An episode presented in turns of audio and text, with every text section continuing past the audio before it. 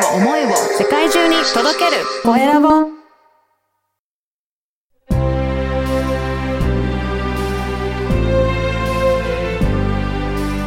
経営者の志。こんにちは、コエラボの岡田です。経営者の方は事業計画を作っているでしょうか。どんぶり勘定でやってる方もいらっしゃるのではないでしょうか。今回は事業計画の大切さについて伺いました。まずはインタビューをお聞きください。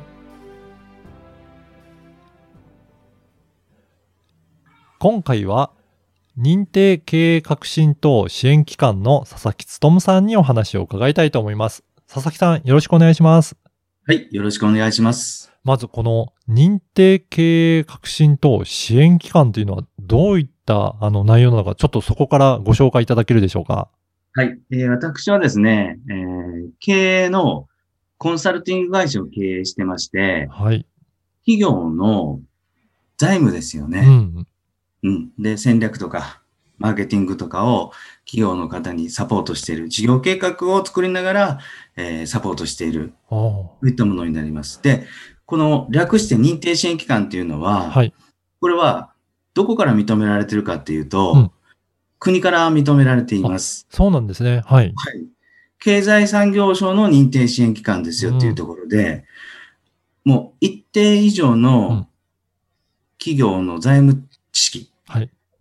そこをクリアしたら、この国から認定が受けられるよっていうところです。おーこれ、はい佐々木さんはどうやってこういった知識を身につけられて、あの、認定支援機関にまでなっていらっしゃったんですかね？これね、まずもともと僕は、はい。あの事業、あの、小売業と飲食業を経営してたんで、もう完全などんぶり勘定のバカ社長で、一旦事業潰しちゃったんですね。結構苦労されてるんですね。もうバカだったんで。で、すもう弱闇のお金持たないっていう感じだったんですけど、潰れてから分かったんですよね。結局、後々いるお金だとかう、ん。1年後、3年後、5年後って、どうやってお金残すか、全く考えないままあ経営してたんで、それは潰れるよな、そこで分かったんですよね。あ。はい。そこから銀行さんといろいろ返済の交渉をしていく中で、財務ってこんなもんなんだと。なるほど。はい。でまず独学で勉強して、はい。で、どうせなら僕これ仕事にできないかっていうところで、国の認定支援機関っていう制度があるよっていうことを知ってですね、はい。えっと、14日間の国の研修を受けました。はい。えっと、泊まり込んでですね。うんうん。で、これは何をするかっていうと、もうとにかく財務の知識を入れて、はい。事業計画を作る。うんこれを徹底的に叩き込まれてですね。はい。で、試験を受けて、で、クリアすると認定をもらえるっていう感じです。そうなんですね。やっぱりこの企業を経営するにあたっては、この事業計画っていうのは非常に大切になるんですかね？もうこれもうめちゃくちゃ大事です。あのーもうフリーランスの方、起業された方から、うん。もう全部ついて回るのがこの事業計画なんですよね。はい。まず、例えば、いきなり起業して、うんえー国金、えー政策高校からお金を借りるときも、はい。簡単な事業計画を作らないといけうません。ん。うん。で、これはもっともっと僕みたいに困って倒産しかけたら、銀行からの借り入れ返済するときに、うん。リスケジュールをお願いするとき、はい。これはこれで事業計画というか返済計画を立てないといけうません。ん。で、もう一つ言うと、あのー企業から、企業というか投資を受けるとき、はい。企業が成長するときに自社のお金じゃ足りない、どっかから投資を受けたいっていうときにう、ん。投資家たちに説明するときにまたこれが事業計画なくしてはダメなんですよね。うん。やっぱりはい、これいろんな場面で事業計画やっぱりこういうふうに使われるっていうことなんですが、そもそもこの事業計画にはどういったことが記載されてるんでしょうかね？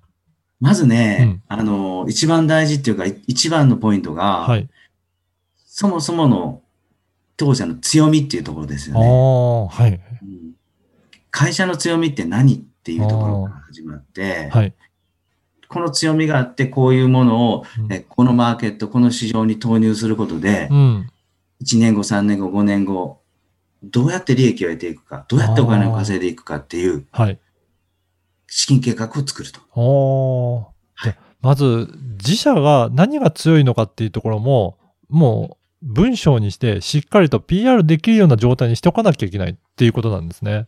その通りなんですよ。可視化するっていうところが大事で。うんなるほど。そうしないと、その、他と比べて選ばれる会社ですよっていうことを、えー金融機関とか、そういったところにちゃんと示せるような書類にしておくっていうことなんですね。そうなんですよ。で、これ、あの、会社自体、経営者自体にも良くて、はい。これやると作り込むとね、頭の整理ができるんですよね。確かにそうですね。なんとなく、こういったところできるよって思ってても、本当に強みになってるかどうかっていうのをはい、整理しないとなかなか、あの、伝えられなかったりしますね。そうなんですよ。うん。で、それをこう、簡単に体系立てて誰でもわかるような言葉、はい。数字を結びつけていくことで、はい。協力してくれる人たちに説明すると。うん、うん。はい。それで仲間が増えていくという感じですね。あとは、やっぱりその事業計画の中では、その数字の面ですね。しあのー、売上とか、そういった数値としても示して、3年後とか5年後、こういうふうな、えー規模の会社にしていく予定だっていうところも、数字を見せていくこともやっぱりすごく重要になるんですかね。そうなんですよ。その通りで、はい。まず強みがまず一番、うん一番真っ先に来ます。はい。で、次はもう何にしろ数字を全部くっつけていくというと。おーはい。うんはい。やっぱり銀行さんにしてみても、お金を貸すにしても、本当にそれで売り上げが上がって、利益が出るような状態なのかっていうのは、やっぱりそこの事業計画を見て判断されるということなんですかね。そうなんですよ。あうん。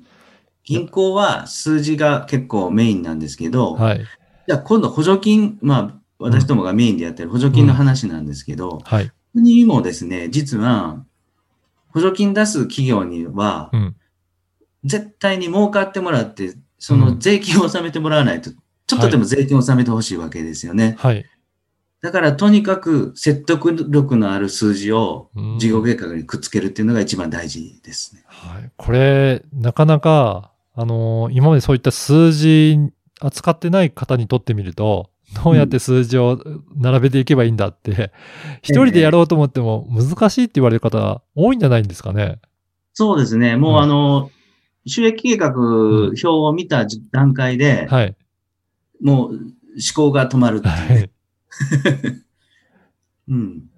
これ、佐々木さん、どういった業種とか、あの、業態の方、えーサポートされるかことって多いですか？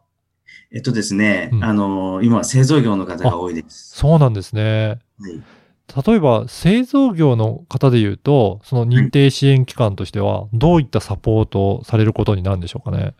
えっとですね、私はずっと事業再生やってたんですね。はい。あの、資金繰りに困って、うん。新しく事業をやるにしても、やるにやれないっていう方多かったです。ただ、これね、あの、資金繰りがしんどい、結構、あの、原因がですね、はい。銀行の返済が重くのしかかってくるところが製造業には多いんですね。はい。そもそも製造業って昔から銀行からの借り入れうん体質なんですよね。うん。うん。でそこである程度利益が儲か儲かってても、はい儲かってもですね、毎月の返済でう、ん。実際決算になるとトントンでしたっていうことが多くて。なるほど。まあ、最初にあれですかね、製造業だと設備とかいろいろ資金が必要なことも多いので、はい。ほとんどのところはやっぱり借り入れをすごくして、それで事業を回していくっていうことなんですかね。そうなんですよう。ん。で、銀行も設備があると貸し貸しやすいので、ああ、なるほど。はい。ついついそれに乗っかっちゃうんですよね。うんただ、まあ、そんな運転、あの、自転車商業が多いので、はい。ちょっとしんどくなると、こういうコロナになっちゃったりするとですね、はい。一気に回らなくなっちゃうっていうところが多いです。これ、佐々木さんはどういうふうにしてそれ、なかなか苦しいところから、あのーまあ、順調に、えー運営できるように、経営できるようにするところまで、どんなサポートをされてるんでしょうかね？はい。まずは、うんあの、一つずつ段階が、3段階があってですね、はい。まず第一段階のステップとしたら、えっとね、まず銀行さんに相談するっていうところ。で、返済、えーリスケジュールご存知だと思うんですけど、はい。えーと金利だけ払うだとうか、ん。もっと言うと1年間返済ストップするだとか、おーこれ、交渉次第でそういったことも可能なんですね。はい。で、うんこのコロナ禍でですね、はい。かなり、かなりやりやすくなりました。なってい。ます。はい。ただですね、1年間何も考えずうにん、止めただけで、ああ、よかったね、じゃないんですよね。うん。で、次の第2ステップとして、えっと、じゃあ稼ぐ、稼がないといけないよね。はい。で、えっと、銀行の、銀行にリスケジュールをするときに、ここもやっぱり返済計画っていうのを立てないといけません。はい。じゃあこれ、えっと、どうやって稼いでいくのかっていうのをきっちりうん。計画としてコミットしないといけないんですようね。ん。で、そこで第2ステップとしてどうやってもう一回うん。稼ぐ力、集客力をなくした会社がうん。どうやって集客するかはい。っていうところを考えていくわけです、一緒に。うん。いやー本当に、ここを自分だけで考えようとするとなかなか大変なところを、まあ、はい国から認められた認定支援機関の佐々木さんのような方にご相談しながら事業計画を作っていって、で、返済も、えースムーズに行えるようになっていって、会社を立ち直って、で、うんえー事業として、えー順調に回していくっていう。なんかこれやっぱり、えーいろいろ相談したいなっていう方もいらっしゃると思うんですが、いあの、佐々木さんに相談したいなっていう方いらっしゃった場合、どういったところからご相談に、えーお問い合わせするといいでしょうかね？あ、あのですね、はい。保険社長研究所っていうホームページがあるんですね。はい。もう、ご機嫌社長でググってもらったら、あの、出てくるので、はい。そこの問い合わせフォームから、はい、入っていただければいいかなと思います。わかりました。あのー念のためこちらのポッドキャストの説明欄にも URL を記載させていただきますので、ぜひチェックいただいて、もし今日の話で自分も相談してみたいなという方いらっしゃいましたら、あの、お問い合わせいただければなと思います。また次回もちょっともう少し詳しく佐々木さんにはお話を伺いたいなと思いますので、引き続きよろしくお願いします。今回どうもありがとうございました。はい、ありがとうございました。いかがだったでしょうか？佐々木さんはご自身で苦労された経験もあり、経営者にとても寄り添ったサポートをされています。声を聞いても優しさが伝わってきますね。